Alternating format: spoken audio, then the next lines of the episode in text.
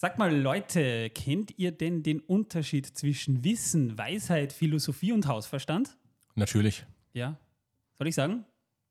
Kannst du gern tun, aber ich verrate es niemandem. Wissen ist, dass man weiß, dass eine Tomate eine Frucht ist. Weisheit ist die Tatsache, dass man Tomaten nicht in Obstsalat reintut. Philosophie ist die Frage, ob der Ketchup jetzt automatisch ein Smoothie ist. Und Hausverstand ist, dass man weiß, dass ein Ketchup kein Smoothie ist. Ich verstehe. Und äh, ich dachte, Hausverstand wäre das, dass man weiß, wie man es zubereitet. Genau das sage ich allen Leuten immer, die mich fragen. Ich sage mal, warum hast du Philosophie studiert? Sag mal, bist du deppert? Damit ich weiß, dass Ketchup kein Smoothie ist. Ja, ja. Und dieses Wissen hat mich in meinem Leben wesentlich weitergebracht. Oh Gottes Willen. Ähm, ich bin hier falsch. Ja.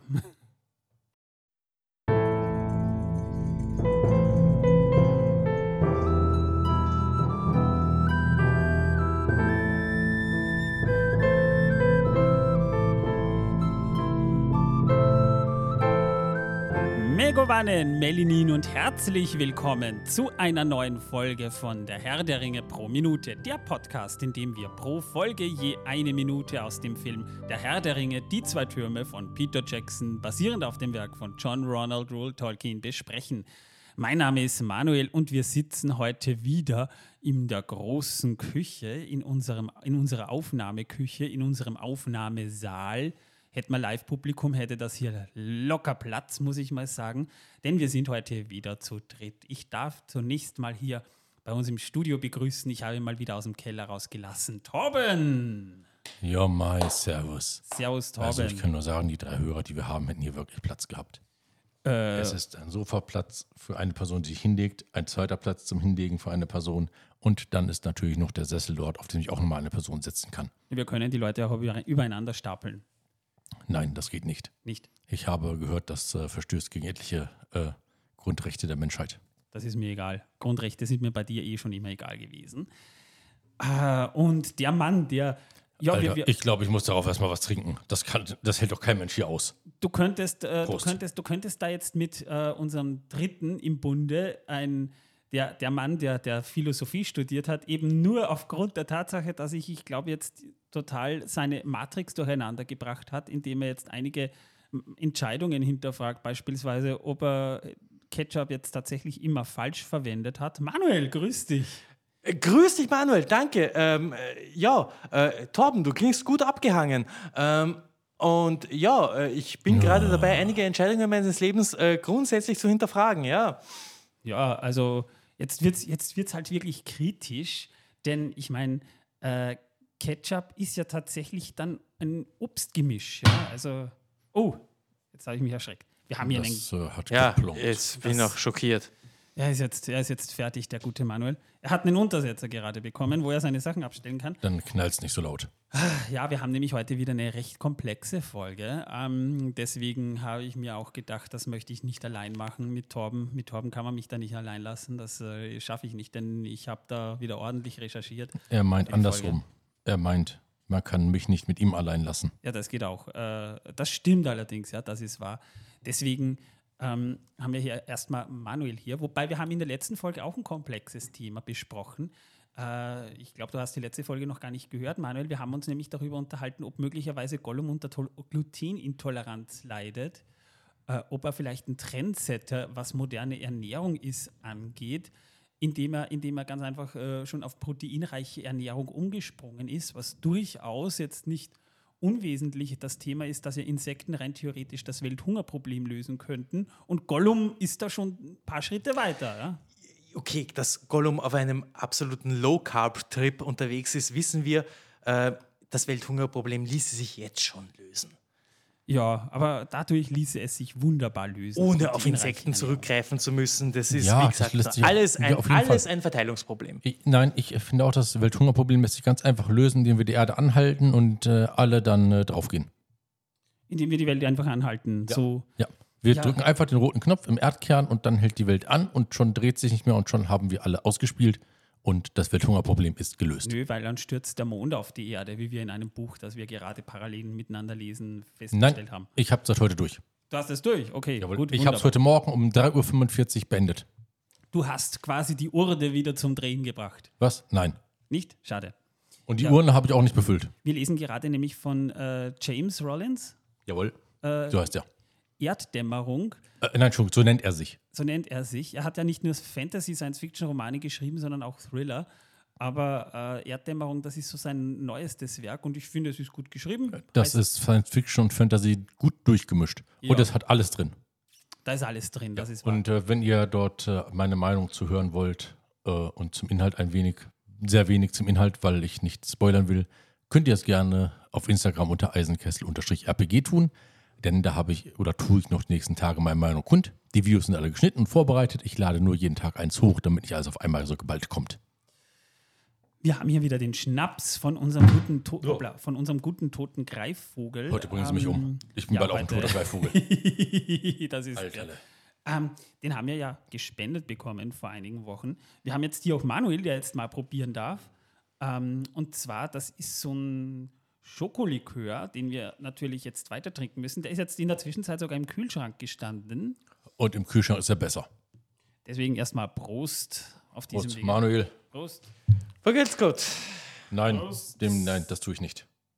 Er hat sein eigenes Glas mit. Er hat, der Manuel hat sein eigenes Stammballglas mit. Also das ist schon mal löblich. Ja, das ist eine Frage der, eine Frage der Hygiene. Wie Schokoladenpudding. Kalter Schokoladenpudding mit, ein wenig, mit einem kleinen Schuss. Äh, ich glaube, dem Tobias habe ich den zu verdanken, oder? Grüße gehen raus. Ja, wir dürfen ja nur Nicknames verwenden. Aber er weiß, dass er gemeint ist, deswegen nochmal vielen Dank. Aber wir haben ja noch was geschenkt bekommen. Das habe ich jetzt erst heute von Torben bekommen. Nicole, die hat uns, die hat uns gehäkelte, gehäkeltes Gemüse hat sie uns geschenkt. Ja, gehäkeltes Gemüse. Gehäkeltes Gemüse.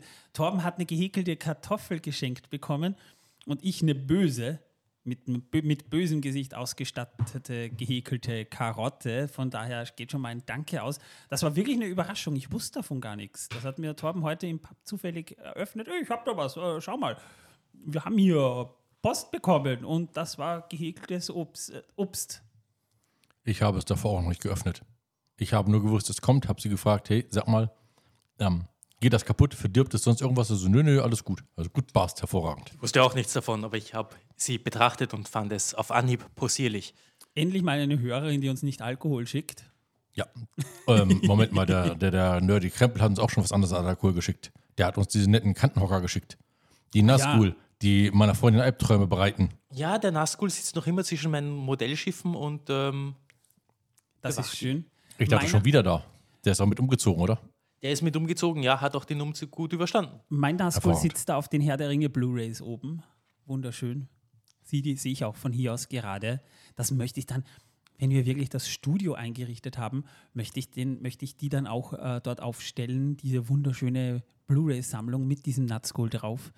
Und natürlich kommen dann auch die Sachen, die wir dann von unseren Hörern bekommen, die müssen dann auch irgendwo einen Platz dort finden. Also Ja, da muss ich planen. ja. Plan mal schön. Wir sind mittlerweile bei Minute 46 von die zwei Türme angelangt. Ich werde die Kartoffel erst einmal einlaminieren. Das ist eine gute Idee. Torben laminiert übrigens auch Menschen ein, haben wir festgestellt. Ja, aber nur Politiker. Ich weiß nicht, ob das Menschen zählen. Naja, indirekt, weitestgehend schon, weitestgehend schon.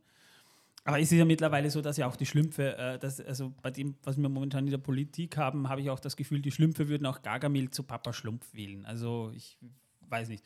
Aber Papa Stumpf wurde nicht gewählt. Und sie tragen die gleichen Schuhe. Oh, da, da sind wir einer großen Sache auf der Spur, ja.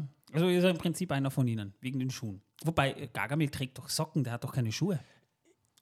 Die tragen doch alle keine Schuhe, die tragen Natürlich. Socken. Rein Die ob, Schlümpfe- ja, dann die trägt die, die gleichen Socken wie Die Papa Schlümpfe Schlumpf. haben alle äh, äh, so komische ähm, äh, äh, Jogginghosen an mit äh, Strümpfen dran oder äh, sagen wir so ähm, Strumpfhosen an. Und, und an den Köpfen haben sie Kondome oben. Genau. Ja, also merkwürdige, merkwürdiger Modestil, ja. Das sind so Jogginghosen mit so, äh, man sieht ja, die, die haben keine Zehen, aber Babyschlumpf, die hat, der, der, der hat Zehen, also müssen Schlümpfe Zehen haben, also tragen die da einfach dicke Socken drunter. Genau. Stabile, dicke Socken. genau. Ja, Wahrscheinlich mit einer Unterlage, dass sie auch auf Glas laufen können, ohne sich die Füße zu ver ver verschneiden. war schwer, ja, genau. Verschneiden, ja. Wir sind mittlerweile bei Minute 46, wie eingangs schon gesagt. Das heißt, es ist Folge 148. Das heißt, nächste Woche, liebe Zuhörer, haben wir noch. Dann kommt Pause, also nur zur Info, weil wir brauchen die dann auch wieder mal. Nach, nach einem halben Jahr, wo wir jetzt für euch durchgeackert haben, haben wir uns ein bisschen Pause ja auch wohl verdient, denke Boah, ich. hier ne? stinkt schon wieder. Ja, und wir bereiten Eigenlob. Ein, ein großes Special vor. Ja, na zdrowie. Will ich dazu Es äh, wird äh, der Horror für uns werden. Das, äh, das, das Schlimme ist ja, es ist ja gar kein Geheimnis, denn wenn ihr euch das letzte Special anhört, wo wir über den Hobbit-Zeichentrickfilm geredet haben, das ist jetzt auch schon wieder bald 75 Folgen her, muss das sein. Das haben wir ja durchgezogen vor, den, vor einem Jahr, vor den Tolkien-Tagen. Da haben wir über den Hobbit-Zeichentrickfilm geredet, der nicht mal so schlecht war.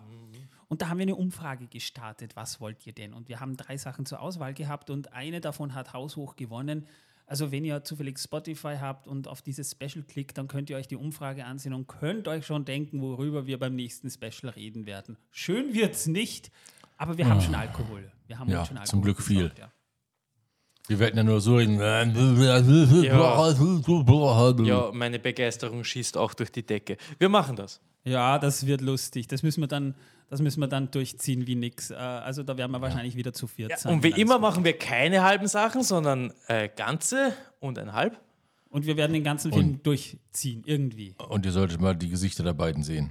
Wir sind nicht Also begeistert, zerquetschte Tomaten sehen anders aus. Nee, viel schöner, ja. Ja, viel schöner. Jo, also da sind wir nun und wir sind in den Totensümpfen aktuell. Die Minute beginnt wie folgt. Wir sehen zunächst mal die beiden Hobbits die Sümpfe entlang gehen und am Rande des Bildes, immer so im Vordergrund, sehen wir so Flammen, die da plötzlich einfach da sind. Ähm, wir sehen eigentlich nur Frodo und Sam, wie sie da so ein bisschen angestrengt eben durch diesen Pfuhl durchgehen. Ja, die Flammen sind halt deswegen da, weil auch der Sumpf mal furzen muss. Ja, ja, Irrlichter, ne? Kennen wir. Körperlaute. Körperling. Körperlaute. Und Sam blickt dann so beiseite und wir sehen dann, wie sie so an einem Tümpel vorbeigehen und wir sehen da so ein blasses Gesicht, das so unter Wasser liegt. Und mit einem schönen Soundeffekt, so ein, so ein gespenstisches beim, während, des, äh, während der, der Soundtrack läuft. Ja, und ich kann nur sagen, das Gesicht liegt dafür, das, oder sieht dafür, dass es schon so lange im Wasser liegt, echt noch gut aus und nicht aufgenutzt, sondern gar nichts. Richtig Nö, frisch. Sehr frisch, ja. Zwar sehr weiß, aber frisch. Bisschen blass, ja, aber. aber Ich glaube, da ist Magie im Spiel. Da ist Maggi. Naja, irgendwie. Wir hören ja dann auch lustigerweise Sam rufen: Da sind Tote, tote Gesichter im Wasser. Captain Obvious hat wieder zugeschlagen. Ja. Ja, Irgendjemand- richtig. Recht hat er. Irgendjemand muss ja den Job übernehmen, jetzt wo der gute Legolas nicht da ist, der sonst immer alles kommentiert. Also Legolas ist quasi der, der, der, Spre der, der, der, Der Lehrmeister Sam. wandelnde, der, Lamm, der, der wandelnde, Legolas ist ja eigentlich der wandelnde äh, Audiokommentator, aber der ist nicht da, also muss Sam das übernehmen. Ja, Legolas hat es ihm gut beigebracht. Ja, aber er wirkt ein bisschen entsetzt, wirkt er schon, der gute Sam. Also sowas hat er wohl, wohl auch noch nicht gesehen. Tote Gesichter Äh, im ich Wasser. auch nicht. Ich würde mich auch erschrecken, wenn ich die sehen würde, gebe ich auch zu, ja. Aber da haben sie ja dann Glück, dass sie ihren Reiseführer Gollum dabei haben. Denn wir sehen dann immer wieder so kurze Shots auf diese toten Gesichter im Wasser. Da sind ja mehrere drin. Ja, ein Mensch, ein Elb. Und ich bin mir nicht sicher, aber es könnte der Oberschädel eines Ochsen sein. Ja, und, und, und Gollum kommentiert auch, alle tot, alle verfault. Wobei, so verfault sieht die noch gar nicht aus. Nein, ich sag ja Magie. Elben und Menschen und Orkse. Und dann sehen wir einen White Shot, wie sie da so weitergehen mit diesen Flammen im Vordergrund und im Hintergrund. Und Gollum erzählt weiter, eine gewaltige Schlacht, lange her. Also ganzes, einen ganzen Satz hat er hier jetzt nicht zustande gebracht, dreht sich aber dann um nach den Hobbits, sieht sie an und sagt, die Totensümpfe. Ja, ja, das ist ihr Name. Ja, das ist ihr Name. Da wissen wir jetzt Bescheid, warum die so heißen. Ja? Ja. Also nicht, weil der Sumpf Und- tot ist, sondern weil da Tote drin liegen. Ja, und vor allem das Beste ist, Gollum musste nicht einmal von kleinen Kärtchen ablesen. Er wusste das so aus dem Kopf. Er ist ein, er ist ein guter Fremdenführer, wäre er eigentlich. Ja? Ja. Also er kennt sich da, ist, da ist schon da gewesen, der kennt sich da aus. Er ist schon durchgewandert, ja. Interessant ist, dass im Buch nicht klar wird, äh, im, im Film nicht klar gemacht wird, woher Gollum weiß, dass das eine gewaltige Schlacht war, auch wenn es ja vielleicht auf der Hand liegt. Oder es war halt einfach mal ein, ein Na, multikultureller das ist Friedhof. doch klar, Aber Schlachtfelder sind eigentlich in der Regel multikulturelle Friedhöfe. weil er dort in letzter Reihe stand Ja, bei der das- Schlacht. In der ersten ist es blöd, wenn du stehst in der Schlacht. Ja, ich war dabei bei der großen Schlacht. In der letzten Reihe habe ich gestanden. Und vor mir haben sie geschlachtet. Sie haben geschlachtet Schweine und Hühner und Schafe und Rinder. Hm, gutes Essen, gutes Essen. Knusprige Vögel. Knusprige Vögel haben sie gemacht in der Schlacht. Ja. Also, wir wissen, wir wissen von Gollum, da war eine gewaltige Schlacht. Das stimmt auch, aber da reden wir dann gleich noch drüber. Machen wir erstmal weiter. Gollum sagt ja dann auch, ähm, folgt nicht den Lichtern. Das sind die, die Kerzen. Lustigerweise brennt da der Boden und, und was würde eigentlich passieren, wenn Sam da reintreten würde, weil der steht da genau davor. Ist das, geht, sind die heiß oder, oder was? Ne? Weil da, das brennt ja richtig. Naja, die Flammen werden schon heiß sein. Und ähm, Gollum hat hier jetzt einen gewaltigen Fehler gemacht. Der hätte eigentlich seine Chance gehabt, weil Sam, der nie nett zu Gollum war, der ja vorher sogar noch sagte, so nach dem Motto, ja, verhungert doch, dann sind wir dich endlich los. Fällt da so mit dem Fuß in so ein Loch, ne? gerade dass er nicht fällt. Und Gollum, anstelle dass er sagt, ja, tret rein, passt schon, bleib einfach stehen und warte ab, was passiert, sagt er nur, Vorsicht jetzt, sonst fallen Hobbits hinunter und zünden auch kleine Kerzen an. Ich meine, der, der, der rät dem guten Sam noch, so nach, der rettet ihm indirekt eigentlich das Leben, indem er ihm wertvolle Survival-Tipps gibt, aber, aber Sam war vorher nie sonderlich nett zu Also, ihm. also Moment mal. Stimmt. Moment mal jetzt, also kleine Kerzen an. Das heißt, die ganzen Lichter, die dort sind, sind von den Toten, die ähm, Abgase von denen, die die wegen dem schlechten Essen, das sie vorher zu sich genommen haben, durch die Schlacht äh, von sich geben. Kann sein, kann sein. Das sind äh, wahrscheinlich Faulgase. Irrlichter, ja, Irrlichter Zum sind ja Großteil- im Grunde Faulgase und, und äh, aus Sümpfen tritt, tritt ja auch sehr, sehr viel Methan aus, das ja durch Richtig, Ver Methan. Verwesung Also- auch mit entsteht. Also die Irrlichter, die ich kenne, fliegen durch die Gegend und locken harmlose Wanderer in die Falle. Das sind Und Glühdämmchen. wenn sie Pech haben, nein, und wenn sie Pech haben, bleiben sie an irgendeiner kleinen Pflanze hängen, die macht Pieks und kurz Zeit später verwandeln sie sich in eine Sumpfranze. Also ähm, Ja, laut so das. Wikipedia sind Irrlichter ähm, sind eine bestimmte Leuchterscheinung, die vor, vorgeblich hin und wieder in Sümpfen, Mooren, Morasten und in besonders dichten, dunklen Wäldern mal auftreten können. Ähm, also man, es, es sind auch Das schon. Bilder gemacht worden. Nein, das ist falsch. Das ist alles gelogen und erstunken. das sind wohl, das sind wohl Faulgase. Also in dem Sinne, ja, Torben, hast du nicht ganz unrecht. Ich, ich habe die, ich hab die Regelbücher von DSA gelesen. Also Irrlichter sind was ganz anderes. Falsch, die Irrlichter sind eine deutsche Mittelalterband. Ja, das auch. Ja, also ganz falsch. Ihr habt alle Unrecht. Ich sage, das ist eine Band. Nun ja, jedenfalls, wir, wir haben jedenfalls mal mitbekommen, es ist vielleicht nicht sinnvoll, selbst zu so einer Kerze zu werden. Also die Kerzen, die wir da sehen, die sind wahrscheinlich so, so, so wie ein Markstein, da ist mal jemand gestorben. Und wenn die Hobbits reinfallen, dann gibt es halt noch mehr so Kerzchen. Ne? Und irgendwann kommt der Nächste, der den Lichtern wieder folgt, fällt rein und Wobei- wieder haben wir eine Kerze. Bei diesen Reaktoren, die die Hobbits Magen nennen, könnte es sein, dass so mehr als eine Kerze hochkommt. Oh, da wird das aber dann ein Atompilz, ja.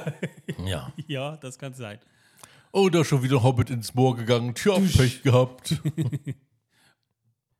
Wir sehen dann wieder eine Nahaufnahme zu einer dieser, dieser äh, toten Gesichter. Sam blickt hin und die Minute endet dann damit, dass die Hobbits weitergehen Und sich dabei umschauen. und sich dabei umschauen, damit Ängstlich sie umschauen. nicht Ja. eine dieser Kerzen anmachen. Einen Atompilz zünden. Mit Ein einem toten Atompilz. Sumpf. Ja, also Ja, so ist spannend, spannend ist ja, ich habe es ja schon mal erwähnt, äh, eigentlich wäre ja Nacht im Buch. Die Totensümpfe-Szene ist, und das ist eine meiner liebsten Buchszenen tatsächlich, weil sie schön gruselig beschrieben wurde von Tolkien. Die sind in der Nacht dort. Und sie sehen auch nicht die Kerzen so eindeutig, sondern sie bilden sich, also man sieht sie, aber immer nur so im Augenwinkel. Das heißt, die könnten da sein oder auch nicht. Ja, die, die sind so schemenhaft da. Und wie auch bereits erwähnt, sind die Hobbits den Lichtern oder Kerzen und den Toten am Fuße der Sümpfe eben nicht nur nachts begegnet, denn da erblicken sie, ich habe mir ja die Szene durchgelesen, sie erblicken fahle Lichter wie Kerzen. Also keine Wachskerzen, sondern einfach nur, kann man ja eben mit Irrlichtern vergleichen. Vermutlich im, im nächtlichen Le Nebel halt, weil es ist ja nebelig, nur eben Nacht.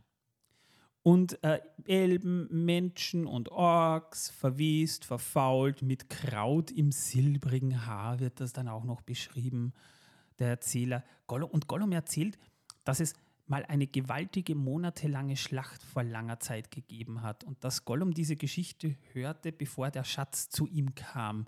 Also die Geschichte hat er in den Schwertelfeldern bei seinem Stamm des Flussvolkes gehört haben müssen, weil da der Schatz noch nicht kam. Das heißt, das ist eine populäre Geschichte, die sich dort auch noch zweieinhalbtausend Jahre später gehalten haben muss.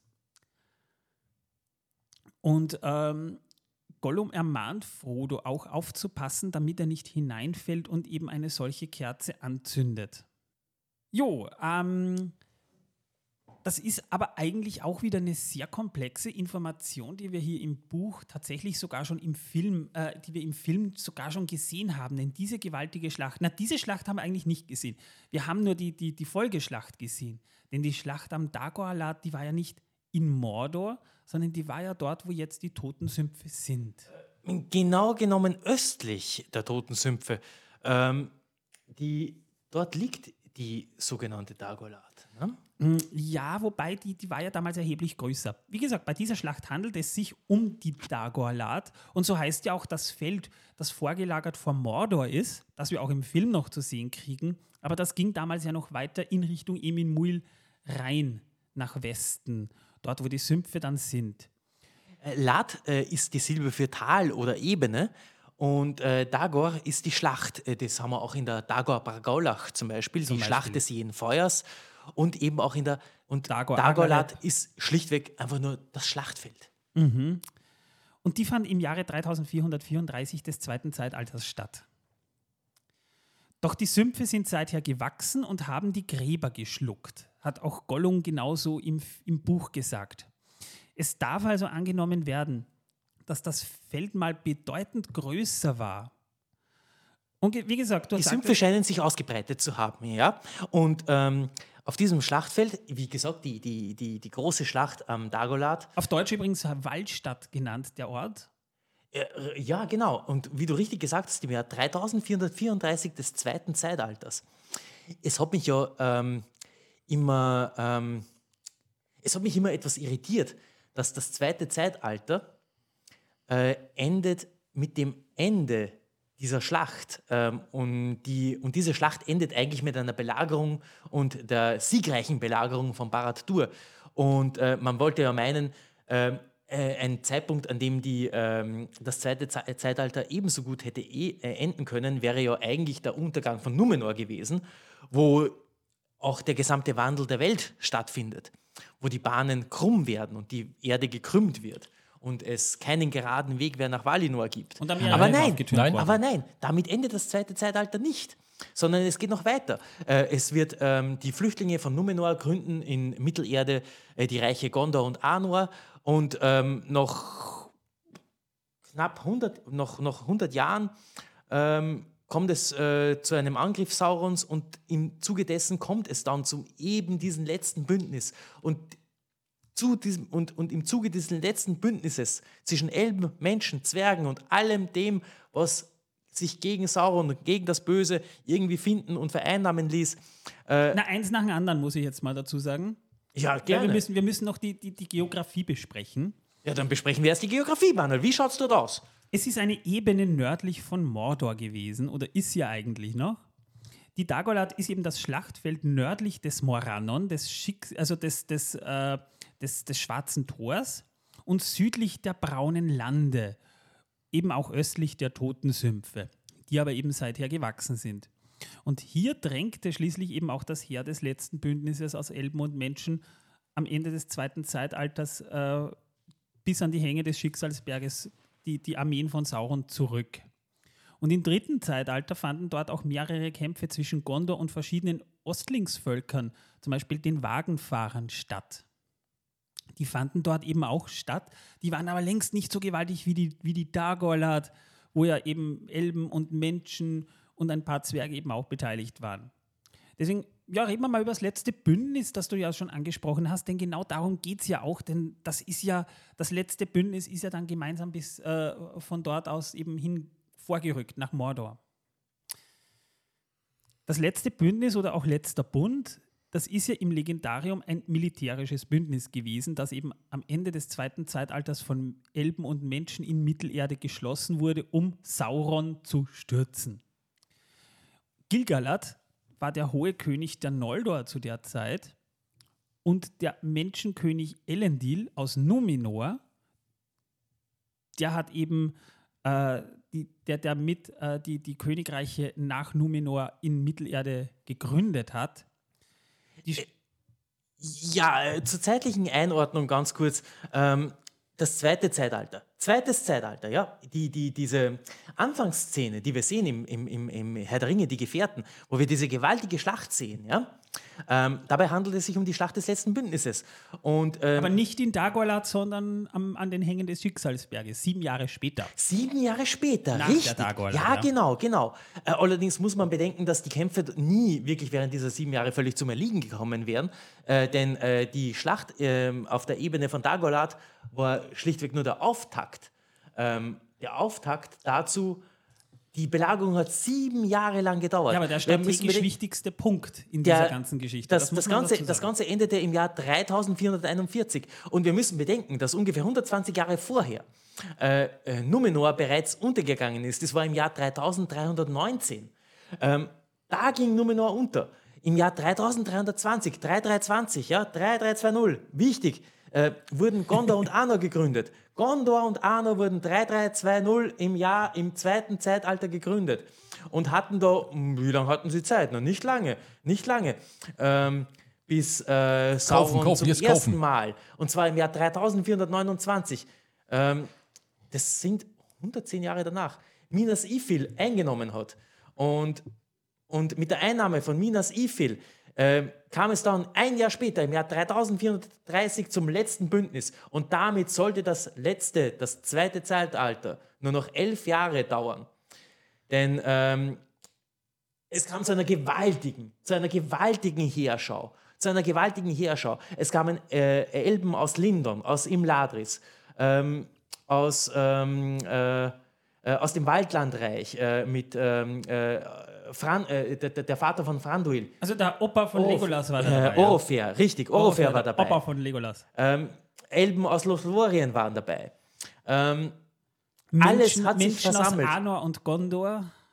Vier Jahre lang hat es gedauert, bis sie dieses ganze Heer gesammelt haben und, äh, und bis sie äh, vor Mordor gezogen sind. Und es kam nördlich von Mordor 3434 im zweiten Zeitalter eben zu dieser gewaltigen Schlacht ähm, auf der Dagolat.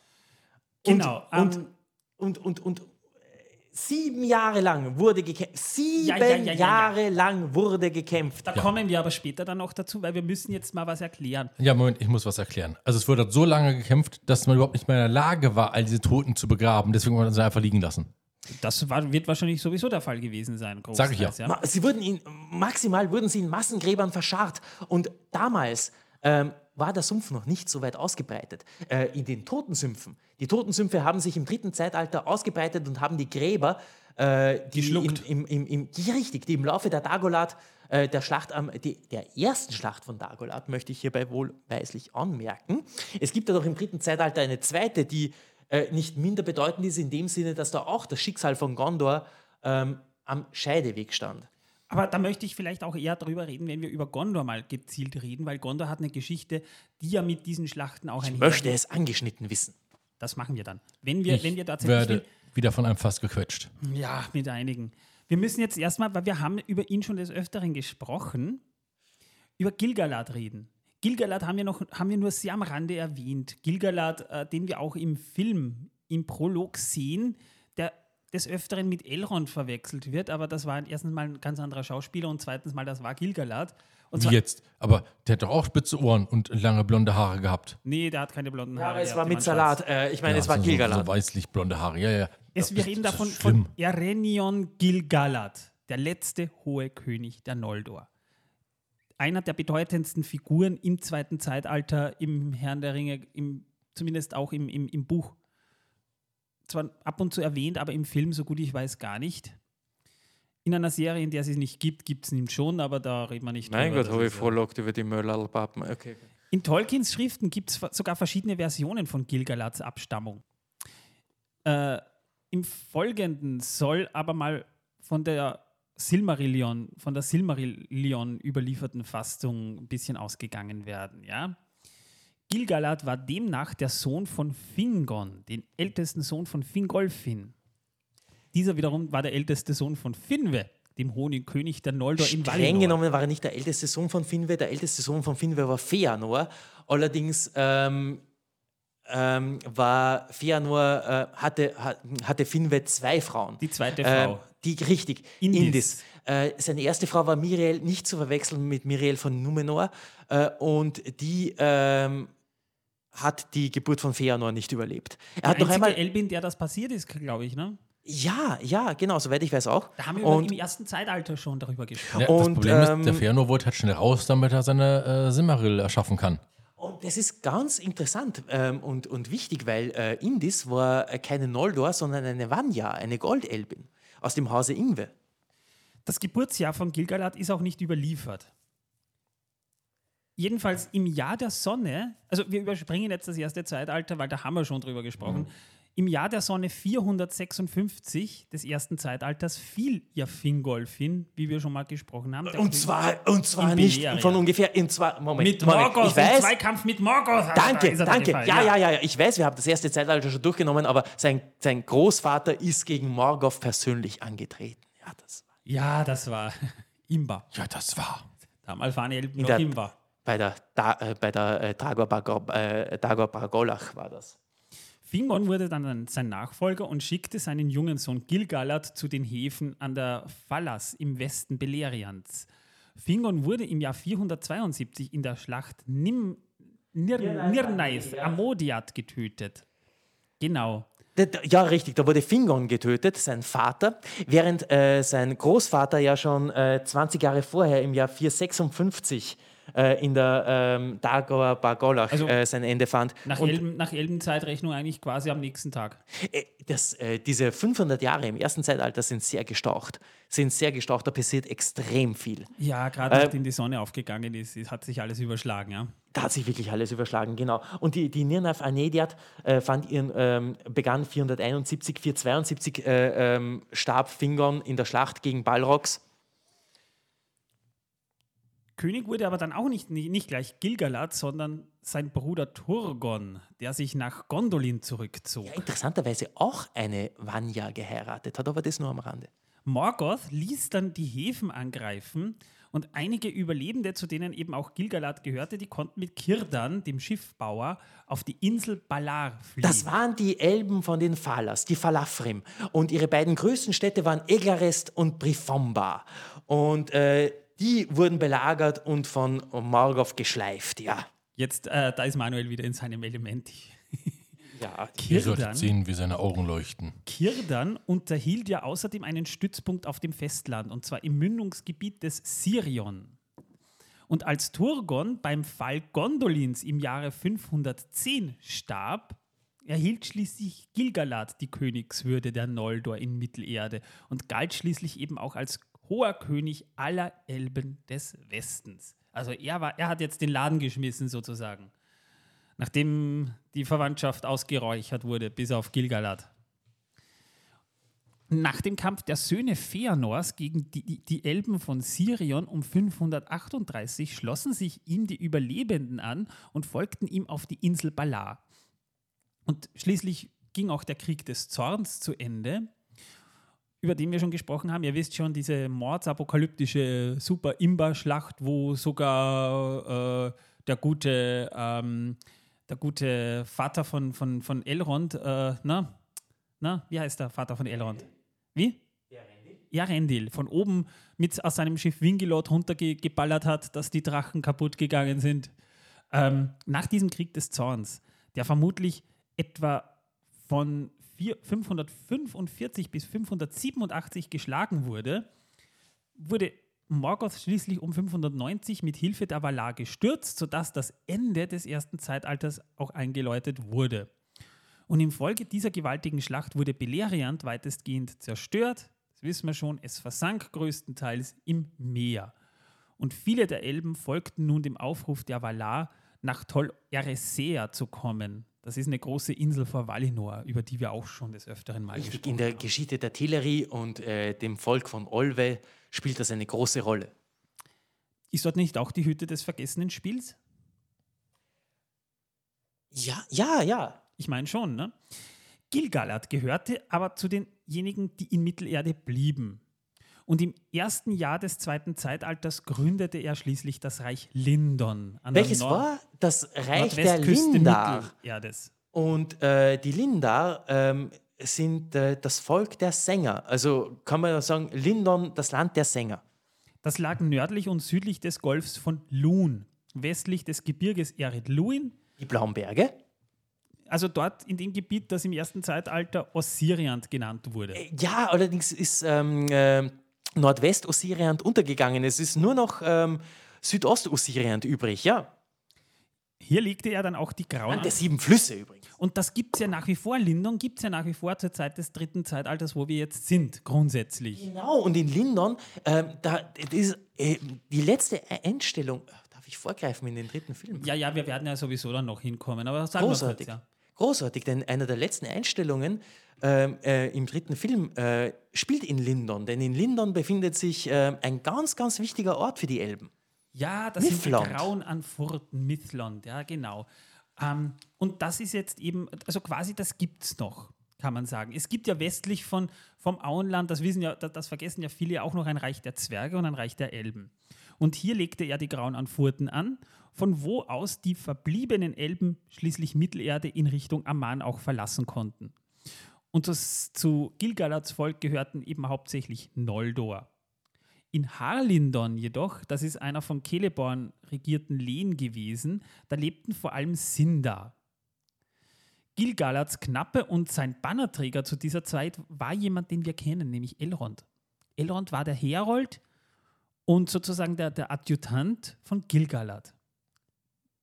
Natürlich auch nicht unprominent, weil er ein Sohn Eärendils war. Und über, über Elrond und Elros werden wir, wenn wir über Numenor reden, sowieso noch ein bisschen reden müssen, denn tatsächlich kann man ja sagen, dass Elrond ein Ur-Ur-Ur-Ur-Ur-Ur-Ur-Ur-Uronkel von Aragorn war. Als Sauron, der einst mächtigste Diener Morgoth, erneut an Macht gewann, da ist er zurück, wir wissen es ja schon, ne, war Gilgalad dessen bedeutendster Gegner in Mittelerde. Also der hat ihn auch mehr oder weniger als ersten durchschaut und er hat eigentlich ihn immer misstraut. Gilgalad hielt Kontakt zu den Menschen, die Mittelerde nach Numenor verlassen hatten. Das darf man ja auch nicht vergessen. Und diese unterstützten ihn sogar im Kampf gegen Sauron. Eine enge Freundschaft unterhielt er zum Beispiel auch mit dem König Tar Aldarion, dem sechsten König von Numenor, und dessen Tochter Tar Ankali, Ankal, Ankalime. Ankalime, Tar Ankalime, brach die Beziehung zu Gilgalad aber ab. Das war um das Jahr 1200 herum. Äh, da versuchte Sauron unter falschem Namen in schöner Gestalt Ja, Anatar, Herr der Heilbrand. Geschenke. Halber. Leck mich doch am Arsch. Die Elben versuchte er in, in einer schönen Gestalt auf seine Seite zu ziehen. Womit er in Lindon keinen Erfolg hatte, sehr wohl aber in Eriador. Ja, Gilgalad lehnte jeden Kontakt sogar ab. Eriador, äh, ich würde schon sagen, ein bisschen weiter südlich. Eregion lag ja eher südlich von Eriador, ne? Ja, das ist richtig. Und zwar, genau, genau. Ähm, das war, ähm, wann war denn das? Mm, 1200 herum war das. Die Elben von Eregion um Celebrimbor, die ließen sich eben verführen und schmiedeten mit der Hilfe von Sauron ja dann schließlich auch die Ringe der Macht. Und der erste Krieg gegen Sauron, als er sich schließlich zu erkennen gab, fand im Jahr 1693 bis 1701 des zweiten Zeitalters st- statt. Und da schickte Gilgalad Elrond nach Eregion, um die dort lebenden Elben auch zu unterstützen. Ja, genau. Elrond hat getan, was er konnte. In diese Zeit, nämlich im 1697, fällt dann auch die, die, die Gründung von Imladris von Bruchtal. Ja, ähm, Da hat auf, seinen, sie seinen unterlagen- ersten Mann sie, äh, sie unterlagen Ja? ja zuerst mal, das muss man mal dazu sagen, sie unterlagen ja zunächst mal gegen Sauron und zogen die Überlebenden zurück und gründeten im Ladris erst dann. Da, war, da, da, da, da hatten die, die Elben wenig Erfolg gegen Sauron, der ja Eregion bereits angegriffen hat. Genau, äh, seit se- äh, genau, ab 1693 ließ nämlich Sauron seine Maske fallen und überzog das Land mit Krieg. Und als Sauron schließlich nach Eriador, eben auch Eriador angriff, da konnte ihn Gilgalad mit Hilfe einer von König Tar-Minastir von Numenor gesandten Flotte besiegen. Ja, das soll äh, im Jahr haben 1700, das soll im Jahr 1700 des zweiten Zeitalters, äh, des dritten Zeitalters gewesen sein, äh, des zweiten Zeitalters gewesen sein. Ja. Und wir wissen ja, ein, Gibt es eine kleine, ähm, gibt's eine, kleine, ähm, äh, eine kleine Problematik mit der Regierungszeit von Tar-Minastir? Denn äh, zu der Zeit sollte eigentlich noch seine Mutter Regentin gewesen sein. Aber äh, ja, äh, nicht, nicht so wichtig, darauf gehen wir mal, äh, gehen wir mal gesondert ein. Aber eigentlich äh, sollte Tar, äh, Tar-Minastir äh, seine Regierungszeit, also sein Königtum von Gon- Gondor, beginnt eigentlich erst 1730 herum. So in dem Bereich.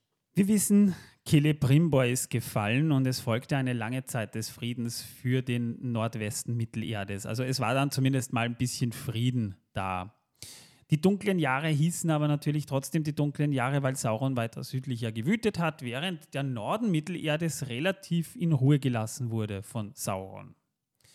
Sauron war von 3262, also wir sind da jetzt schon wieder gut 1500. Ja, als Jahre. sich der gute Sauron zum ultimativen und unumstrittenen Herr von Mittelerde ausgerufen hat und Ar-Pharason auf die glorreiche Idee gekommen ist, ja, wir bauen ein paar Schiffe und äh, besuchen die Valar. Ne? Das war, also wie gesagt, Sauron war zwar von 3262 bis zum Untergang im Jahr 3319 eine Geisel auf Numenor und hat in der Zwischenzeit mal dafür gesorgt, dass Numenor untergeht. Indem er, So ganz nebenbei. ja, so ganz nebenbei, da hat er, da, da, da hat er sich wirklich die Zeit genommen und hat, das war schon sehr schlau.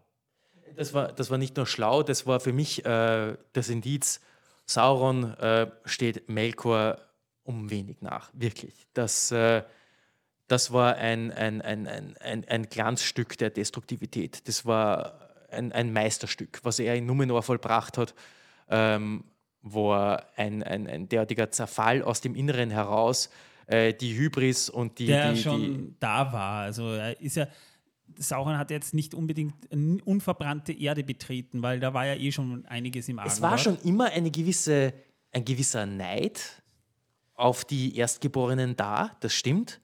Auch eine gewisse, ein gewisser gekränkter Stolz, ähm, nicht in den Westen segeln zu dürfen. Ähm, aber in diese Kerbe hat Sauron geschlagen mit einer Präzision. Ja, und als er dann zurückkehrte, nachdem Numenor untergegangen war, da hatte dann Gilgalad seine Macht weit ausdehnen können. Ja, sie reichte irgendwann mal von der Westküste bis zum großen Grünwald, der später dann auch Düsterwald genannt wurde.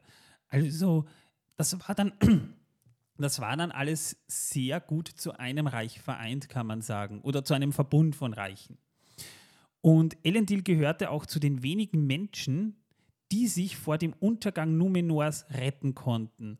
Und er landete in Lindon und freundete sich dort mit Gilgalad an, der für ihn die weißen Türme von Emyn Beriad errichtete. Die Emin Bereit, ähm, das, war, Bereit, ähm, äh, das war im Jahr 3320 im zweiten Zeitalter. Ja? Und im Jahr 3430 schließlich schloss Gilgalad zusammen mit Elend- Elendil, der inzwischen König der Menschen von Arnor und Gondor war, das sogenannte letzte Bündnis von Elben und Menschen, um den wiedererstarkten dunklen Herrscher zu, stürz, äh, zu stürzen.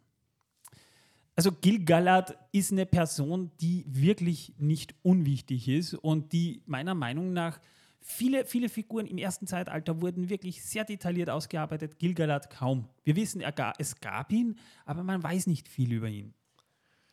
Also an dieser Stelle möchte ich kurz erwähnen. Dunkle Herrscher stürzt man, hilft ihnen sogar beim Fallen und wenn ein Ambacken stürzt, hebt man es wieder auf. Oder stürzt es gleich. Nur um es klarzustellen. Na, gehen wir mal zurück zum letzten Bündnis. Das wurde gegründet, als Isildur in Arnor mit der Nachricht eintraf, Sauron habe, habe Minas Ithil erobert, das äh, später Genau. Minas Morgul genannt Das war im. Jahr aber- 3429 und zwar wirklich nur äh, 109 Jahre nach der Gründung von Arnor und Gondor. Die hatten nicht viel Zeit, die hatten wirklich nicht viel Da, hat Zeit. sich, da war nicht sehr, sehr stabil oder, oder sehr gut äh, geschützt, Minas Ithil. Ne? Am Amon Sul, das viele auch als Wetterspitze kennen, wartete Elendil auf seinen Verbündeten Gilgalad, von wo aus sie nach Imladris zogen. Dort lagerte dann das Heer für drei Jahre und es wurden Waffen und Pläne geschmiedet. Die Truppen rückten über die Pässe der, der Hithaglir vor, überquerten den Anduin und marschierten am Ostufer des Flusses nach Süden. Ich habe aber die keine. Feiglir, das Nebelgebirge, genau, haben sie überschritten. Ich habe aber, ich muss dazu sagen, äh, man muss dazu sagen, ich habe keine exakten Zahlen, wie stark das Heer gewesen sein muss. Aber es muss ein gewaltiges Heer gewesen sein von Elben und Menschen. Angeblich waren Und noch ein, ein paar prächtiges, und ein prächtiges Heer soll es gewesen sein. Ja, aber wie viele es letztendlich waren, es waren sicher im sechsstelligen Bereich, im höheren vielleicht sogar, ne? Weil wenn man bedenkt, dass Sauron schätzungsweise am Ende des dritten Zeit Zeitalters eine Armee von 825.000 hatte. Schätzungsweise, ja. Muss man sich vorstellen, wenn man den Herrn der Ringe immer so hört, wie prächtig das alles mal gewesen sein muss, dann könnte es durchaus gewesen sein, dass, dass, dass, dass, die Heere Millionenstärke hatten. Also wir reden da wirklich von vielen. Und jedenfalls beim Anduin stießen Truppen dann auch noch aus dem großen Grünwald unter Orofer und aus Lothlorien unter dem damaligen König Amdir zu ihnen. Der damalige König von Lothlorien war ja Amdir. Der Papa von, von Amdor, wollte ich nur gesagt haben. Und auch aus, aus Khazad Dum kamen Krieger den Verbündeten zu Hel Hilfe, also Zwerge.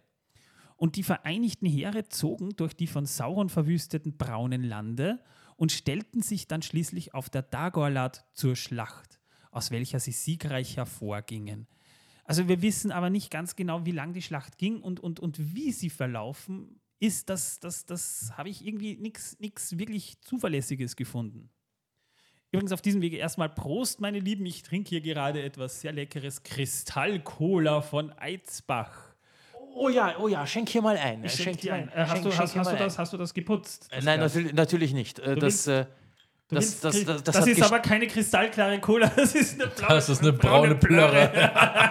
Sieht aus wie Spülwasser. das, ja, das hat was von, das hat was von Abwaschwasser. Wohl bekommt's. Er trinkt jetzt gerade Schokolikör gemischt mit Cola. Ja. Wir waren ja vorhin auch im Pub. Und äh, die Bedienung hat Zitronensaft gesucht und hat eine Flasche aufgeschraubt und hat sich immer so ein Schnapsgläschen eingefüllt und ist auch nicht ausgewaschen. Und irgendwann schaut sie mich an und meint, uh, das ist ja schrecklich, was war das? Und ich meinte nur, ich habe keine Ahnung, aber wie Zitronensaft sah es nicht aus. Das schmeckt aber wie, wirklich wie Cola, wie gute Cola. Ja? Was tue ich nicht alles, um dir den Abwasch zu ersparen? Und du könntest es ja nochmal mit Wasser spülen und dann kannst du es nochmal ohne, ohne Plörre probieren. Also du hast ja, Manuel hat das Funkmikro hier, der kann das ja machen. Aber ich muss das jetzt hier mal trinken. Pleuré. Das heißt Püree. Ich würde das nie mit diesem, mit diesem Cola-Gesöff mischen. Äh, mit diesem Schoko, mit der Schokoplörre mischen, weil das eine ist gut, das andere ist auch gut, aber es 43, Plörre. mein Lieber, 43, in der 43. goldenen Flasche. In der In der goldenen goldenen, Flasche. nicht Nochmal vielen Scheiß Dank, in der goldenen Flasche. Greifvogel. Wir sind schon sehr gut drauf. Darum ergibt Plus, Plus, Minus. Ach, schenk mir doch bitte nochmal nach, Torben, wenn du so nett bist. Bitte. Bitte. Da Jetzt muss wir- ich eigentlich anfangen zu singen, weil wir langsam alle dicht sind. Ja, bitte, bitte. Ja, mir hier auch. Hier, so, ja. Ja, where there's a whip, there's a way. Bitte. Prost. So, wohl bekomm's. Ja. So, also vorhin hat er Cola mit äh, brauner Plörre und jetzt trinkt er Blö braune Plörre mit Cola. Ich, ähm, ja. Mit Cola-Rückständen, bitteschön. Ja. Frisch gesöpft, geschöpft aus den Todessümpfen. Ich dachte, das ist ein Totensumpf und nicht Todessümpfe, aber will hey, jetzt, bei will dir ich ist jetzt anderes. nicht, will ich jetzt nicht, das sind, das sind mehrere. Ähm, Gut, kommen wir, kommen wir mal zurück zur, Ja, wer das trinkt, ist des Todes. Zur Dagorlad, weil, wie gesagt, die Schlacht soll einige Monate gedauert haben. Und äh, sie waren aber siegreich. Das heißt, sie konnten nach Mordor vordringen. Die Verbündeten drangen dann eben auch weiter vor, durchquerten schließlich Udun und die Hochebene von Gorgoroth und dann begann die Belagerung von Baradur. Und die dauerte sieben Jahre. Das war natürlich eine mächtige Festung und ähm, man versuchte natürlich eine, eine, Art Zermürbungskrieg. Ne? Sauron wollte man da irgendwie ein bisschen aushungern, weiß ich nicht, ob man das richtig so nennen kann, aber er, er bekam irgendwann einen Lagerkoller, so Mäp. Mäp. Körperlaute. Tobi, der war für Tobias, äh, Fabian, Fabian, der war für dich, Fabian. Fabian, nur für dich. So für dich, Fabian. Für dich, Fabian. Fanservice, Fabian. Fabian, wir sind total nett. Ja, Fabian, jetzt hast du wieder was, ne? Ähm, die Belagerung, hoffe, Fabian freut sich. Ja, das ist. Er, er, hat sich immer noch nicht gemeldet. Wir wollten ihm ja die Goodies schicken. Er soll sich da gefälligst melden. Äh, die Belagerung der mächtigen Festung, die dauerte sieben Jahre und da wurde schließlich auch Anarion, Elendils jüngerer Sohn, erschlagen. Angeblich durch einen Stein, der vom, vom Baradur runtergeworfen wurde, wahrscheinlich von Sauron, gut gezielt. Und als die Belagerung aber schließlich so drückend wurde, dass seine Niederlage beinahe unvermeidlich schien, kam Sauron schließlich aus seiner Festung hervor. Also er hat es nicht mehr ausgehalten zu Hause. Und der Angriff der Verteidiger war heftig, sodass der Ring, sodass sie den Ring durchbrachen und bis auf die Hänge des Orodruin vordrangen. Gilgalad und Elendil kämpften persönlich gegen Sauron, nur unterstützt von Elrond, Kirdan und Isildur, die waren da. Aber Gilgalad und Elendil fielen im Kampf. Also Gilgalad kam während dieser Schlacht schließlich genauso wie Elendil zu Tode. Doch auch Sauron wurde schließlich niedergeworfen, indem Isildur mit den Bruchstücken Narsils den einen Ring von Saurons Hand schnitt. Wir erkennen die Geschichte ja schon. Äh, ja. Und durch den plötzlichen Verlust dieses machtvollen Gegenstandes, an dem Sauron auch seine Lebensenergie gebunden hatte, also quasi ein Horcrux für die Harry Potter-Fans, wurde Saurons Körper vernichtet und sein Geist stark geschwächt. Ja. Ja, wir kennen die Geschichte. Entgegen Elrons und Kirdans Rat behielt Isildur den Ring als Wehrgeld für den Tod seines Vaters Elendil und seines Bruders Anarion und anstatt ihn ins Feuer des Schicksalsberges zu werfen, hat er ihn mitgenommen. Und was passierte dann? Isildur! Wir sehen es Nein. im ersten Teil des Wir sehen es im Films. ersten Teil. Sogar in Rückblenden immer wieder, ja. Und weil, weil, der Ring eben in der Welt blieb, existierte Saurons Geist weiter und auch für Baradur konnte nicht vollständig zerstört werden. Isildur wurde schließlich äh, an den Schwertteilfeldern vom Ring verraten. Man kann also eigentlich sagen, die, diese drei durchqueren, also die drei Hobbits, die wir im Film gerade sehen, die durchqueren gerade eigentlich versumpften, geschichtsträchtigen Grund. Jawohl. Mit vielen Leichen der Vergangenheit, die schon seit mehreren, also eigentlich müssten die längst komplett verwest sein, aber egal. Naja, die Gesichter, die wir da sehen, das sind ja nicht wirklich Leichen. Das sind Gestalten, das sind Trugbilder. Vielleicht Gespenster, Vater Morganas, die sind halt da. Ich sag ja Maggi. Es ist Maggi, aber die, die sind ja, die sind. Gollum hat sogar ein Buch mal beschrieben, er wollte ja runter, er wollte ja reinfassen. Vermutlich hat er gedacht, hey, Futter kann man essen. Ist die Mehrzahl von Fata Morgana Fata Morganas oder Fata Morganen? Fata Morganae? Fata Morgane? Ja, das, ja, das wird sein. Es gibt ja, und, und ich, ich bin ja jetzt nicht ein großer Fan davon, ähm, für diese Vermutungen, aber es gibt ja diese Vermutungen, dass Tolkien für diese Totensümpfe seine eigenen Erfahrungen aus dem Ersten Weltkrieg hernahm. Vielleicht als er sich an die Leichen erinnerte, die ihm im Schlamm überspülten Grund dieses Schlachtfeldes die, die, die Schlachten an der Somme.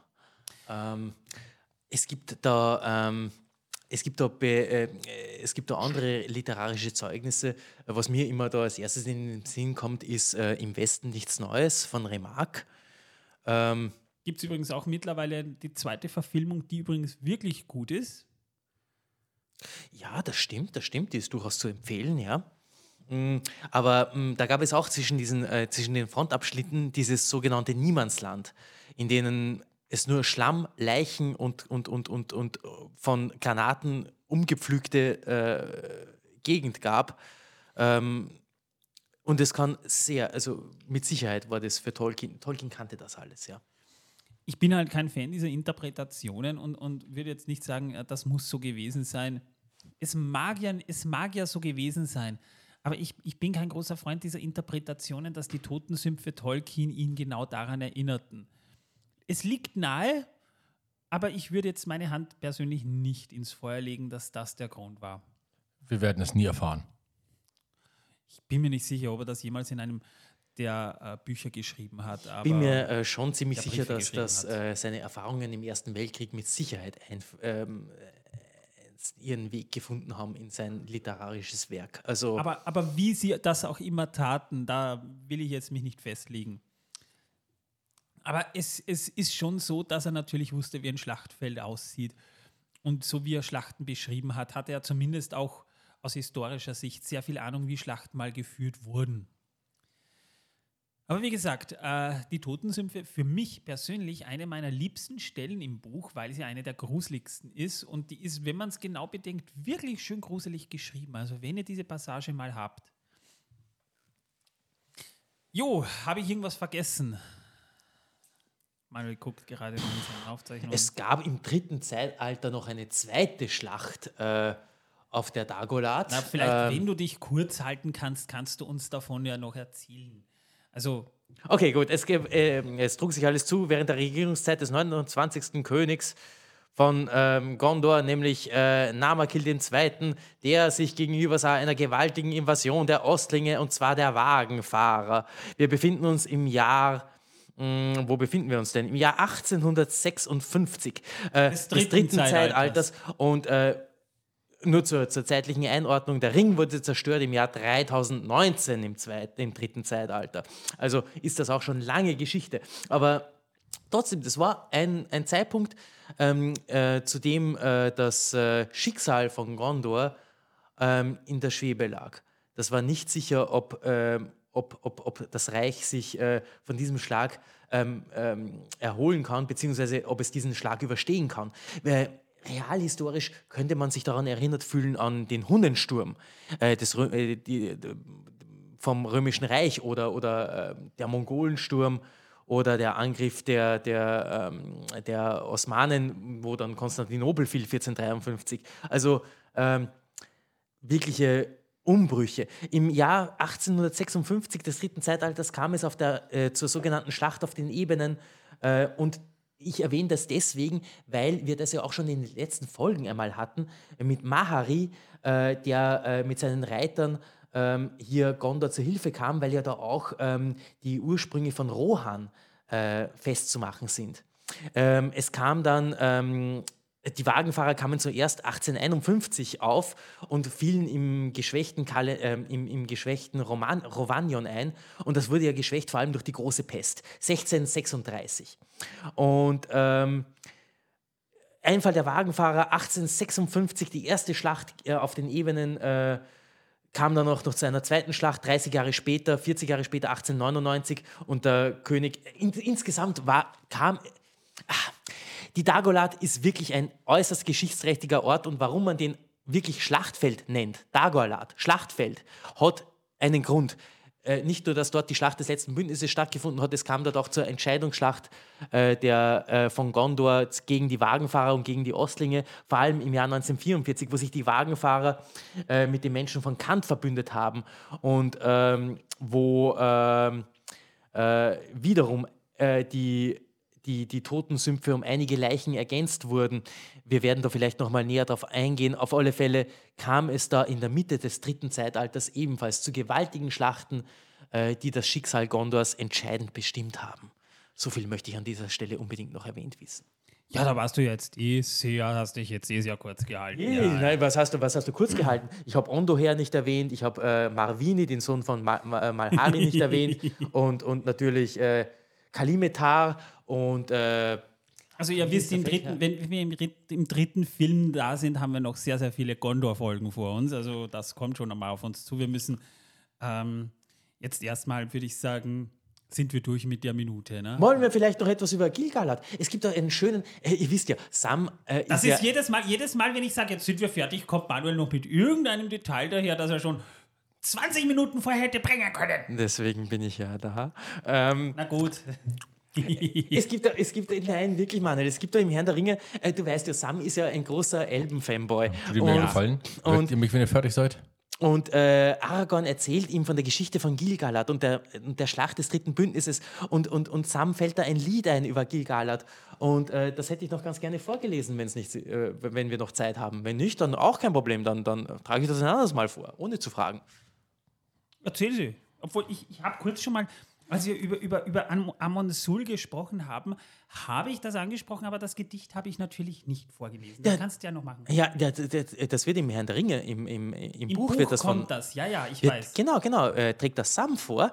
Ähm, Er und, rezitiert das, ja. und genau, genau. das hat und er übrigens von Bilbo gelernt. Nur, Ja, nur richtig, genau, genau. Bilbo, der alte Historiker. Und, und es ist ja so.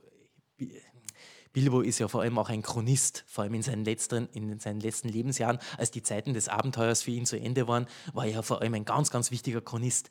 Und er hat ein Gedicht festgehalten, das ungefähr so geht. Äh, Gil-galad war ein Elbenfürst.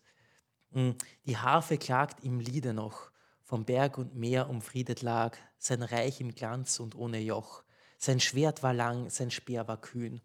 Weithin sein Helm aus Silber schien und silbern spiegelte sein Schild. Der Sterne tausendfaches Bild. Doch lange schon ritt er davon.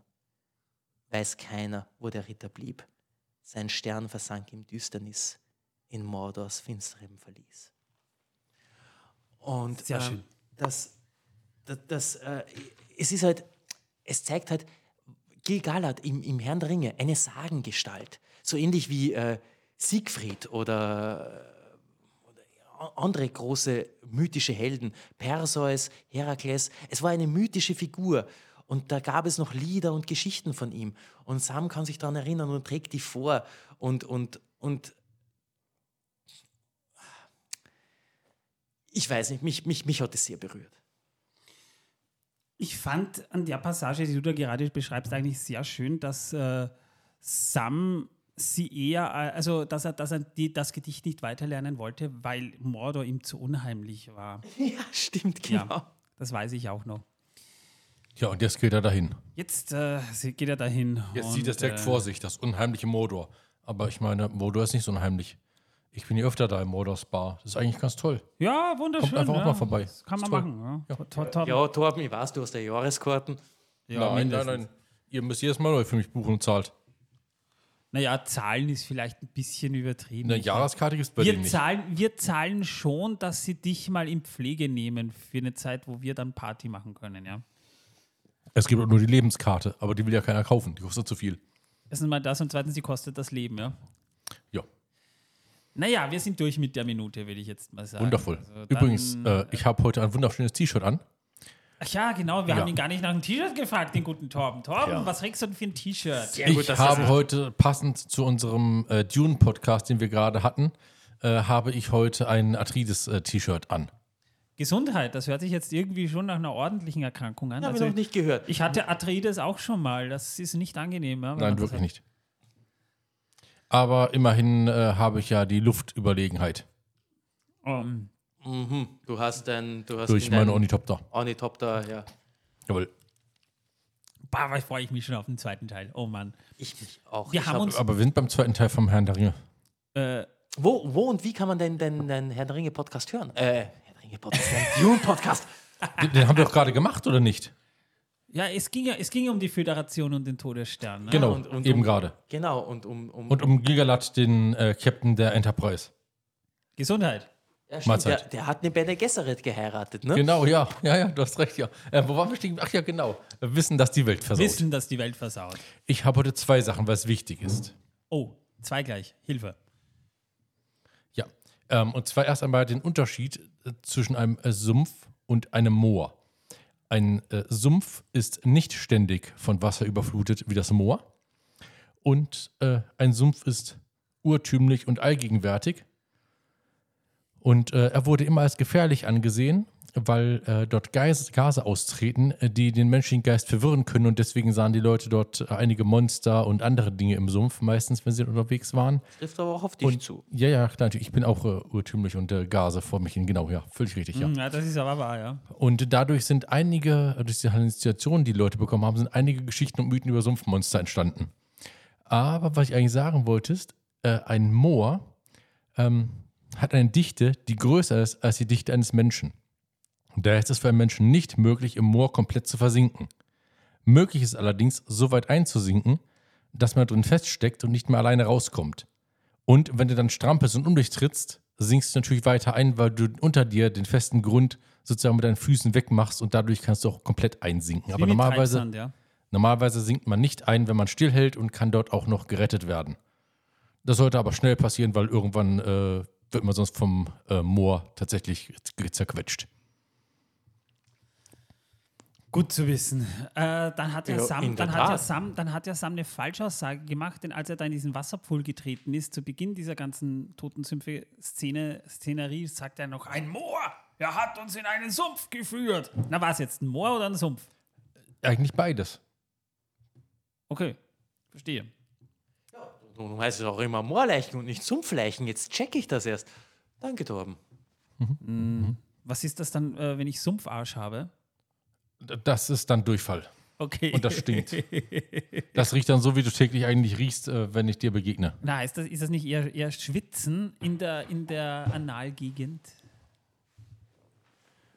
Leute, Ich- äh, danke fürs, vielen Dank fürs Zuhören. Frohe- ich hoffe, ihr seid nächstes Mal auch wieder bei, dabei. Moment, Moment, Moment. Wenn wir in die Moment, nächste Minute starten. Moment, Moment, Moment. Bevor du das, bevor du uns da jetzt äh, rauskickst, äh, da quasi, will ich jetzt noch ein bisschen was anbringen. Das muss ich jetzt einfach machen. Was? Äh, ja, okay. Ähm, wir wollen Geld. Viel Ja, Geld. wir wollen. Ich äh, will endlich eine Yacht haben. Ein Themenwechsel Alpen, beinhaltet gerne. Damit äh, ich äh, Hochbergfischen, also Wolkenangeln betreiben kann, um endlich von Manuel Manuel wegzukommen. Das wäre toll, ja. Ja, wenn ihr unseren Podcast mögt, ja, gebt uns ein paar Sterne. Ein paar Sterne sind immer gut. Ein paar Sterne helfen uns. Beim Schön. Hochbergfischen vor allem mehr. Ich bin übrigens auf, auf, auf zwei Kurzrezensionen auf Podcast Addict gestoßen. Da musste ich dann, habe ich mir gedacht, jetzt auch mal reinschauen, ob da jemand was geschrieben haben. Und tatsächlich gab es zwei Rezensionen, kurze Rezensionen. Tobi hat nämlich schon am 11. Juni was geschrieben. 23. Äh, ja, genau, 23. Ein super Podcast, sehr informativ und oft schön nerdig. Das Einzige, was mich stört, ist das gerade über andere Film, das Gerede über andere Filme. Wir reden doch, wir reden doch die ganze Zeit über, über Galactica. Was hast du denn? Genau. Was Und, stimmt nicht äh, mit dir, Tobi? Tobi, ja. was ist mit dir los, Tobi? Tobi, was ist denn? Da müssen wir jetzt drüber reden. Übrigens, Manuel und ich, wir haben uns vor zwei Tagen Poor Things angeguckt. Kann ich nur empfehlen, der Film. Der ist wirklich gut geworden schlimm, nicht so schlimm wie, wie, wie äh, The Beekeeper, das einfach nur eine dämliche Rotze hoch 10 war. Poor Things ist wirklich ein toller Film. Bee Beekeeper war schlimm. Geht Beekeeper eigentlich äh, über die Schlimmitäten äh, von. Äh, Schlimmitäten, das Wort höre ich heute das Schlimmitäten, erste ja, das Mal. ist doch gerade Wort. von mir neu Das ist, erfunden äh, worden, ja. Schlimmit Über die Torben- Schlimmitäten von, Torben, die Schlimmität vom Dienst. Ja, sehr gut, ja. von Jabba the Fish hinaus und der Cantina Ja, ja, bei Geht, weitem. okay, bei weitem. Es okay. gibt da ein, eine Szene in dem Film, eine Szene, wo ich da gesessen bin und mir die ganze Zeit nur dachte, nee, bitte, der Film ist eh schon so dämlich. Wenn ihr das jetzt bringt, ich meine, das ist, das ist die, die- das ist, du denkst dann wirklich schon so, wie dumm kann der Film jetzt noch werden? Nee, der kann noch ein Eck dümmer werden. Äh, danke, Nee. Nicole, für die Karotte Der und die kann, noch, Kartoffel. der kann noch dümmer werden und dann kommt diese eine Szene, die kam da und ich dachte mir wirklich schon in, indirekt schon, Es bitte, fängt wieder an. bitte macht es nicht, bitte macht es nicht. Und genau dann kommt genau das so, wie ich es befürchtet habe. Und Manuel, wollen wir nicht nochmal über den dritten Teil vom Hobbit mich, reden? Alle haben mich angeguckt, alle haben mich angeguckt, böse angeguckt, weil ich Nicht plötzlich wirklich mehr, okay. laut losgelacht habe, weil das so ein dämlicher Rotzdreck war. Sorry, wenn euch der Film gefällt, ja, ich will euch den Spaß nicht verderben. Ich halte okay, euch es nicht für dumm, an. ich halte euch höchstens für widerstandsfähiger, als ich es war, weil der Film, der hat, der hat mir, der hat so viel abgebaut bei mir. Das ist Genozid an meinen Gehirnzellen gewesen, ja. Das war wirklich eine, ein Gewaltverbrechen gegenüber meiner Intelligenz, was ich da erleben musste. Das ist einfach nur furchtbar gewesen. Aber, aber Poor Things war cool. Poor Things mochte ich. Der war wirklich, wirklich toll. Habe ich schon länger nicht mehr Also so er einen redet von Gewaltverbrechen, geht er gleich zum nächsten Film, ich verstehe. Zurück zu, zu, zu Zurück zur Rezension von Tobi. Allerdings ist das nicht weiter tragisch. Dann, Ich finde diesen Schnitt von Gewaltverbrechen zu äh, Gehirnzellen und so weiter schon hart. Ja. Herzlichen Ein ziemlicher Glückwunsch zu 200 Top-Folgen. Dankeschön, Tobi. Vielen Dank, Tobi. Ist das vielleicht unser Tobi? Ich Weiß weiß ich es nicht. nicht. Dann hat noch Meister Schon. F am 25. Dezember geschrieben, hast am 25. Dezember nichts anderes zu tun, als eine Rezension 2023. zum Herr der Ringe pro Minute Podcast zu schreiben. Aber mal Zeit. Ein Podcast von Nerds für Nerds. Ja, das äh, kann man so sagen. Ja. Ich bin mir nicht sicher. Für mich als Fan der Bücher und Filme sehr unterhaltsam und kurzweilig. Weiter so. Dankeschön. Danke, wir tun unser Bestes. Wir haben jetzt vor allem auf Unterhaltsamkeit und Kurzweiligkeit ausgelegt. Sehr schön. Dankeschön. Ja, das ist, wenigstens habt ihr Spaß dabei, wir nicht. Ähm, und äh, der Manuel geht schon ab. Äh, der, Ich glaube, wir müssen bald einen Arzt holen für ihn. Naja, wenn du wieder mal einen Lachflash bekommst wegen Sam und seiner Blume, glaube ich auch immer, dass ich einen Arzt brauche. Es geht schon wieder los. Gleich geht's, es geht schon wieder los. Sam und die Blume. Das musste. Ja, gut, ich, ich Da müssen wir jetzt kenne mich hier mal aus. Ich muss Torben beatmen. bitte nicht. In zwei, drei Minuten wird er blau. Ich glaube, das sind mittlerweile, das sind, ich habe schon alle Farbschattierungen bei ihm gesehen. Ja. Es ist. Er hat immer ein Taschentuch für mich. Manuel sucht schon. Wir haben vieles, aber das nicht. Du hast eine Küchenrolle da hinten. Äh, egal, da, laufen sie weiterhin. Ja, wir haben auch- Also, Wir haben, Ähm. wir haben ja keine Taschentücher, aber wir haben Klopapier. Du weißt ja, Ja. für die einen ist das Ja. Klopapier, für die andere die längste Serviette der Welt. ihr wollt nicht wissen, was ich in meinem Kopf sehe, wenn ich das sehe, diese Szene. Das würdet ihr nicht wissen und ich will es selbst nicht wissen, aber es kommt. Das ist wie, wie eine Folge von den Simpsons, wo du dann einen Hafen siehst, wie er da so drin sitzt und mit, mit diesen äh, Clash-Dingern da so aneinander Ja, bangt, so wie, wie du es bei den Simpsons des Öfteren siehst, wenn, man- wenn man in Homers Gehirn reinzieht. ja. sehe ich Sam mit einer Blume da drin. Ja. Naja, wie auch immer. Also auch äh, wenn ihr uns eine Rezension hinterlässt und wir finden die toll und so weiter, dann könnt ihr uns da auch äh, gerne was schicken. Wir freuen uns auch immer über gehäkeltes Gemüse. Gehäkeltes Gemüse ist toll. Also gehäkeltes Gemüse, das ja, ist, ja, ja. Ich habe äh, vor, die Kartoffel nachher zu kochen. das könnte Vielleicht das, schmeckt sie. Das könnte noch sehr trendy sein.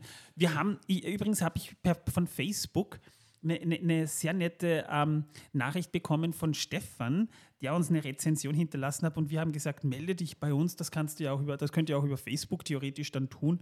Und äh, wenn ihr uns die Daten gebt, schicken wir euch ein Goodie-Bag zu. Geht übrigens auch über Instagram Geht unter. Eisenkessel-RPG. Da erreicht ihr mich auch und da könnt ihr auch unsere Bilder und so weiter sehen.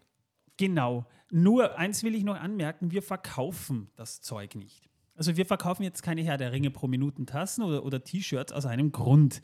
Der Herr der Ringe ist ein urheberrechtlich geschützter Name. Und deswegen dürften wir das nicht verkaufen, weshalb wir, wir haben auch bis jetzt noch keinen Cent dafür äh, verlangt, dass jemand von uns Zeug bekommen hat. Wir waren da eigentlich, das waren immer Geschenke. Aber aus, aus, aus, aus rechtlichen Gründen dürften wir das Zeug ja sowieso nicht verkaufen. Also verschenken wir das ganz einfach an Leute, wo wir uns denken, ja, ihr habt euch, ihr habt euch die Zeit genommen, uns nette Zeilen zu schreiben, dann sollt ihr von uns auch was haben. Aber Merchandise in einem Shop oder so, wo Herr der Ringe pro Minute draufsteht, wird es nicht geben. Also da muss man halt schon ein bisschen aufpassen. Es sei denn zum Selbstkostenpreis. Das Ja. darf man nämlich. Gut, ja, gut, da machen wir keinen Profit davon, aber dann können wir es gleich verschenken, weißt du. Ich meine, ist zwar da nicht Selbstkostenpreis, aber wozu das dann zurückverlangen? Nein, nein, wir haben uns gegen Merch entschieden aus purem Nonkonformismus. Ja, das sowieso. Aber vielleicht gibt es äh, demnächst andere Dinge, die man bei uns erwerben kann. Natürlich. Wie zum Beispiel unsere Gesichter auf einer Tasse, damit ihr uns immer sehen, morgen sehen könnt. Der Kartoffel geht aber immer. Eine. Oder äh, was es auch geben könnte, wäre eine nette äh, Tasse mit Zack und Nazgul. Naja, Nazgul, weiß ich nicht. Ist, ist, ist, ist Nazgul ein, ein urheberrechtlich äh, geschützter Name? Weiß ich nicht. Müssen wir Ist nur auch nicht herauszufinden. Wenn wir es richtig falsch schreiben, so richtig falsch schreiben, so mit Doppel-S oder so etwas, vielleicht kommen wir dann durch. Das wäre eine Möglichkeit, ja. Nun ja, wie auch immer, liebe Leute, wir würden uns auf jeden Fall darüber freuen. Und wenn ihr mit uns plaudern wollt, ja, dann besucht uns doch auf unserem Discord-Server. Den Link zu unserem Discord-Server findet ihr in den Show Notes. Sollte dieser aber abgelaufen sein, aus welchen Gründen auch immer, dann ist die Folge nicht aktuell. Dann hört ihr gerade nicht die neueste Folge. Dann klickt euch kurz mal eben die neueste Folge, holt euch den Link und dann könnt ihr in unseren Discord rein und mit uns plaudern. Wir beißen nicht, wir freuen uns. Und wie ihr da seht, wir haben ja mittlerweile eine dufte Community, wo wir uns über Schnitzel mit Tunke auslassen. Oh, Tunke. Mm. Äh, weißt, du, weißt du, wie kann man einem Schnitzel nur sowas wie Tunke antun? Das geht, indem du Schnitzel in die Tunke reintunkst und nicht die Tunke über das Schnitzel drüber gibst. Das ist wieder genau dasselbe. Das wäre so, als würde man Ketchup als, als Grillsoße bezeichnen, weißt du? Ketchup ist Grillsoße. Ketchup ist keine Grillsoße, Ketchup ist ein Smoothie. Das äh, ist eine philosophische Frage, die wir jetzt hier Eine nicht beantworten können. philosophische Frage, über die wir aber diskutieren sollten, wenn die Folge vorbei ist. Was war zuerst da? Die Tür oder die Öffnung? Du meinst die, die Schnalle? Die Tür oder die Schnalle? Das ist wieder was ganz anderes. Ja, ich klinke mich aus. Ja, das ist Was war zuerst da? Das Hochwasser oder der Sandsack? Haha. Liebe Leute, ich hoffe, wir hören uns nächsten Montag wieder. Selbe Stelle, selbe Welle. Ich sage jetzt erstmal Tschüss. Bis zum nächsten Mal. Was war zuerst da? Der Podcast oder das Habt euch Mikrofon? wohl. Viert euch. Natürlich waren wir vorher da. Der Podcast, der war nicht vorher da. Wir waren vorher da. Und tschüss. Ja, wir sind halt zeitlos, ne? Ja, wir sind immer